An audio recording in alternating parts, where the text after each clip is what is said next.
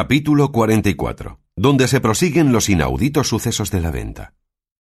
En efecto, fueron tantas las voces que don Quijote dio, que abriendo de presto las puertas de la venta salió el ventero, despavorido, a ver quién tales gritos daba, y los que estaban fuera hicieron lo mismo. Maritornes, que ya había despertado a las mismas voces, imaginando lo que podía ser, se fue al pajar y desató, sin que nadie lo viese, el cabestro que a don Quijote sostenía, y él dio luego en el suelo, a vista del ventero y de los caminantes, que llegándose a él le preguntaron qué tenía, que tales voces daba. Él, sin responder palabra, se quitó el cordel de la muñeca, y levantándose en pie, subió sobre Rocinante, embrazó su adarga, enristró su lanzón, y tomando buena parte del campo, volvió a medio galope diciendo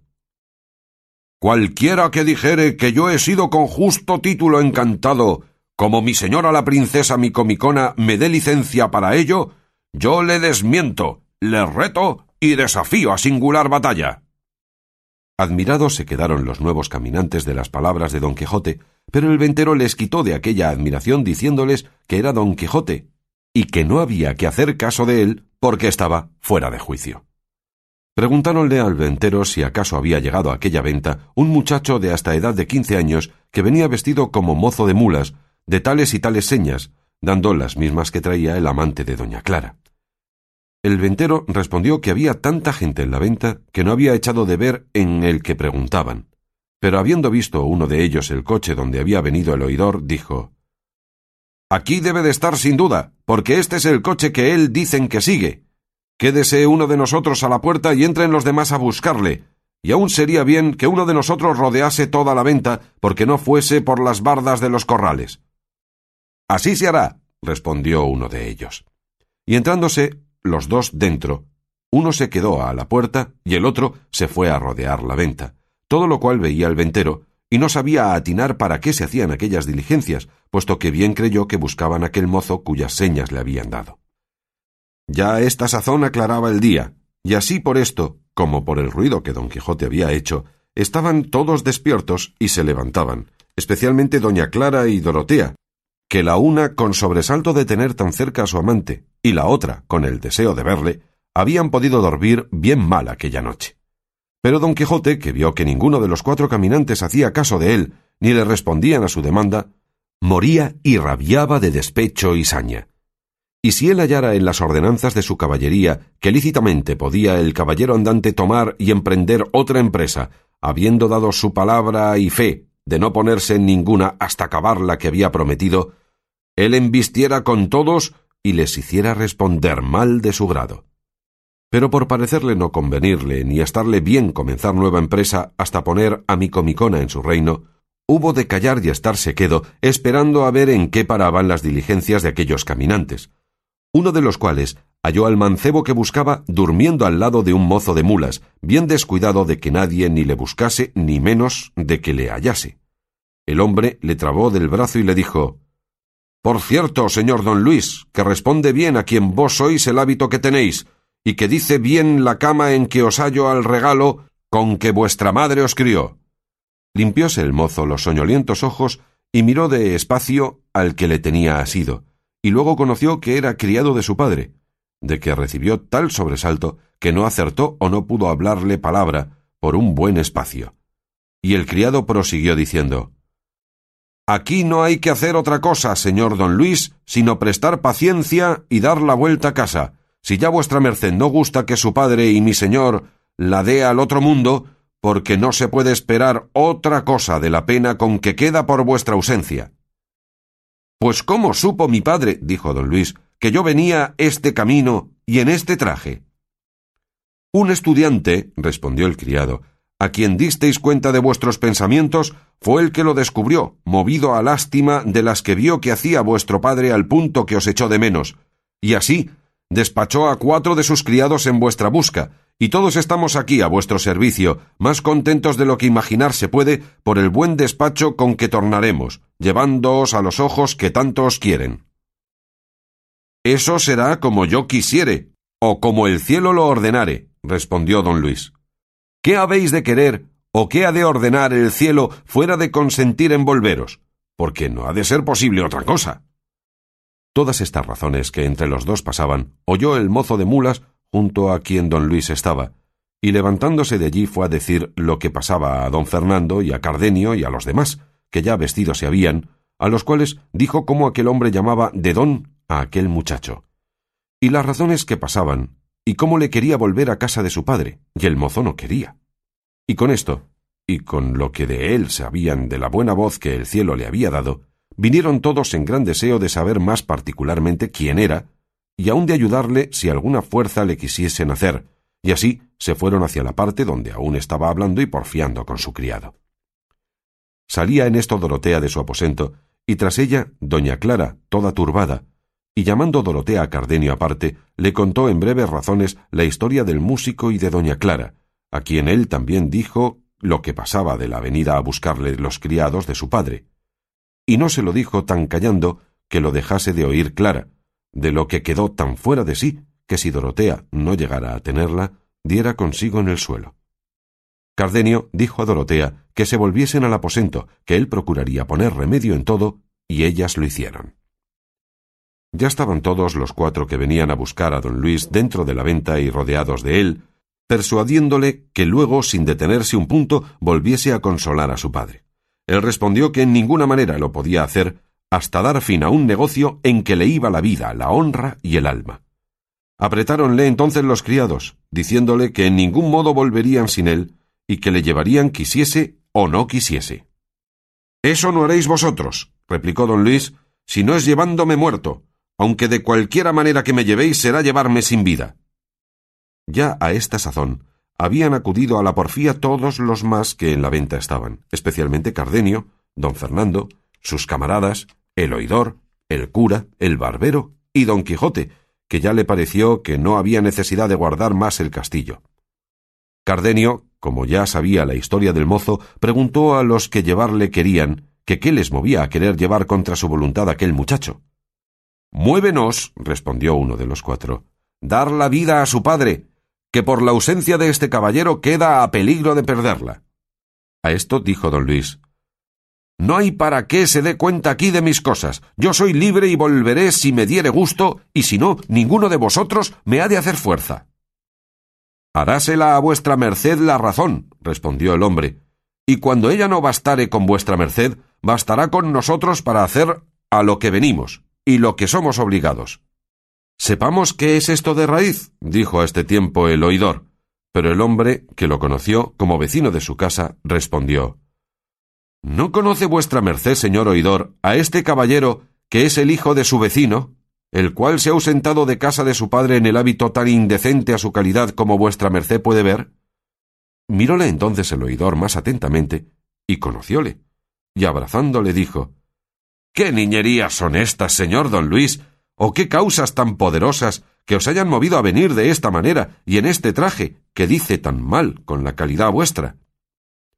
Al mozo se le vinieron las lágrimas a los ojos y no pudo responder palabra. El oidor dijo a los cuatro que se sosegasen, que todo se haría bien, y tomando por la mano a don Luis, le apartó a una parte y le preguntó qué venida había sido aquella. Y en tanto que le hacía esta y otras preguntas, oyeron grandes voces a la puerta de la venta,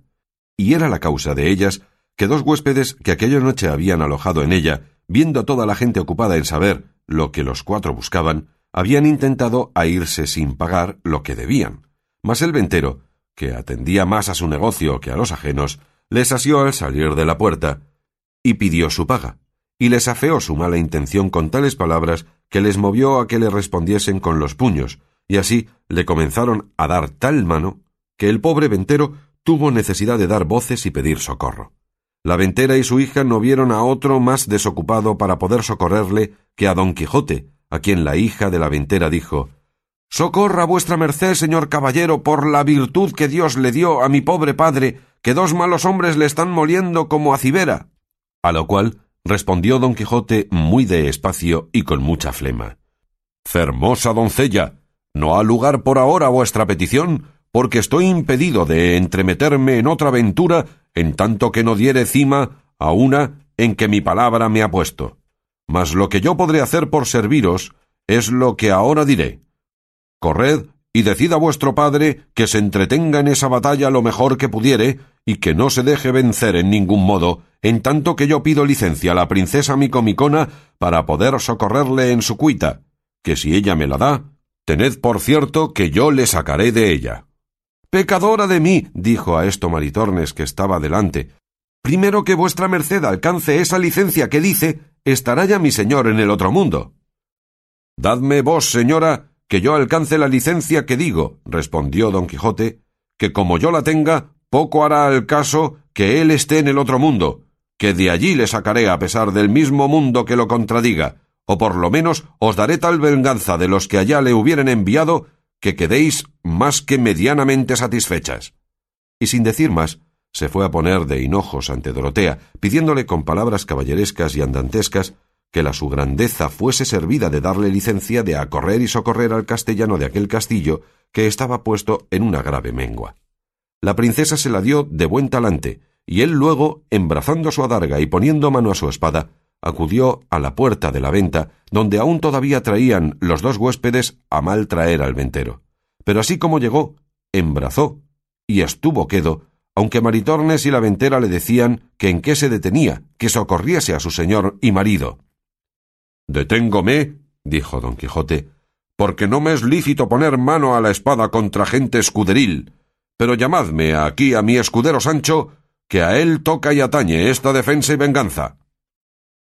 Esto pasaba en la puerta de la venta, y en ella andaban las puñadas y mojicones muy en su punto, todo en daño del ventero y en rabia de Maritornes, la ventera y su hija, que se desesperaban de ver la cobardía de don Quijote y de lo mal que lo pasaba su marido, señor y padre. Pero dejémosle aquí, que no faltará quien le socorra, o si no, sufra y calle el que se atreve a más de a lo que sus fuerzas le prometen.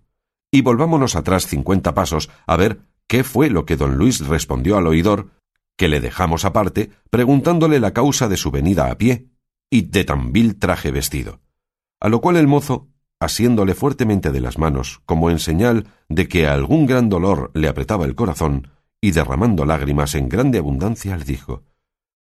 Señor mío, yo no sé deciros otra cosa sino que desde el punto que quiso el cielo y facilitó nuestra vecindad que yo viese a mi señora doña Clara, hija vuestra y señora mía, desde aquel instante la hice dueño de mi voluntad, y si la vuestra verdadero señor y padre mío no lo impide, en este mismo día ha de ser mi esposa. Por ella dejé la casa de mi padre, y por ella me puse en este traje, para seguirla donde quiera que fuese, como la saeta al blanco o como el marinero al norte. Ella no sabe de mis deseos más de lo que ha podido entender de algunas veces que desde lejos ha visto llorar mis ojos. Ya, señor, sabéis la riqueza y la nobleza de mis padres, y como yo soy su único heredero, si os parece que estas son partes para que os aventuréis a hacerme en todo venturoso, recibidme luego por vuestro hijo, que si mi padre, llevado de otros designios suyos, no gustare de este bien que yo supe buscarme, más fuerza tiene el tiempo para deshacer y mudar las cosas que las humanas voluntades. Cayó en diciendo esto el enamorado mancebo, y el oidor quedó en oírle suspenso, confuso y admirado, así de haber oído el modo y la discreción con que don Luis le había descubierto su pensamiento, como de verse en punto que no sabía el qué poder tomar en tan repentino y no esperado negocio. Y así no respondió otra cosa sino que se sosegase por entonces y entretuviese a sus criados, que por aquel día no le volviesen, porque se tuviese tiempo para considerar lo que mejor a todos estuviese. Besóle las manos por fuerza don Luis, y aun se las bañó con lágrimas, cosa que pudiera enternecer un corazón de mármol, no sólo el del oidor, que como discreto ya había conocido cuán bien le estaba a su hija aquel matrimonio, puesto que, si fuera posible, lo quisiera efectuar con voluntad del padre de don Luis, del cual sabía que pretendía hacer de título a su hijo. Ya a esta sazón estaban en paz los huéspedes con el ventero, pues por persuasión y buenas razones de don Quijote, más que por amenazas, le habían pagado todo lo que él quiso, y los criados de don Luis aguardaban el fin de la plática del oidor y la resolución de su amo, cuando el demonio, que no duerme, ordenó que en aquel mismo punto entró en la venta el barbero, a quien don Quijote quitó el yelmo de Mambrino y Sancho Panza los aparejos del asno que trocó con los del suyo, el cual barbero, llevando su jumento a la caballeriza, vio a Sancho Panza, que estaba aderezando no sé qué de la albarda, y así como la vio, la conoció, y se atrevió a arremeter a Sancho, diciendo Ah, don ladrón, que aquí os tengo. Venga mi vacía y mi albarda con todos mis aparejos que me robastes. Sancho, que se vio acometer tan de improviso, y oyó los vituperios que le decían, con la una mano asió de la albarda y con la otra dio un mojicón al barbero que le bañó los dientes en sangre. Pero no por esto dejó el barbero la presa que tenía hecha en el albarda, antes alzó la voz de tal manera que todos los de la venta acudieron al ruido y pendencia, y decía Aquí del rey de la justicia, que sobre cobrar mi hacienda me quiere matar este ladrón salteador de caminos. Mentís, respondió Sancho, que yo no soy salteador de caminos, que en buena guerra ganó mi señor don Quijote estos despojos. Ya estaba don Quijote delante con mucho contento de ver cuán bien se defendía y ofendía su escudero, y túvole desde allí adelante por hombre de pro, y propuso en su corazón de armalle caballero en la primera ocasión que se le ofreciese, por parecerle que sería en él bien empleada la orden de caballería. Entre otras cosas que el barbero decía en el discurso de la pendencia, vino a decir Señores, así esta albarda es mía como la muerte que debo a Dios, y así la conozco como si la hubiera parido, y ahí está mi asno en el establo, que no me dejará mentir, si no, pruébensela, y si no le viniere pintiparada, yo quedaré por infame. Y hay más, que el mismo día que ella se me quitó, me quitaron también una vacía de azófar nueva que no se había estrenado, que era señora de un escudo. Aquí no se pudo contener don Quijote sin responder, y poniéndose entre los dos y apartándoles, depositando la albarda en el suelo, que la tuviese de manifiesto hasta que la verdad se aclarase, dijo Porque vean vuestras mercedes clara y manifiestamente el error en que está este buen escudero, pues llama vacía a lo que fue, es y será, yelmo de Mambrino, el cual se le quité yo en buena guerra, y me hice señor de él con legítima y lícita posesión. En lo de la albarda no me entremeto, que lo que en ello sabré decir es que mi escudero Sancho me pidió licencia para quitar los jaeces del caballo de este vencido cobarde y con ellos adornar el suyo. Yo se la di, y él los tomó, y de haberse convertido de jaez en albarda, no sabré dar otra razón si no es la ordinaria, que como estas transformaciones se ven en los sucesos de la caballería, para confirmación de lo cual corre Sancho hijo y saca aquí el yelmo que este buen hombre dice ser vacía. Pardiez, señor, dijo Sancho, si no tenemos otra prueba de nuestra intención que la que vuestra merced dice, tan vacía es el yelmo de Malino como el jaez de este buen hombre albarda.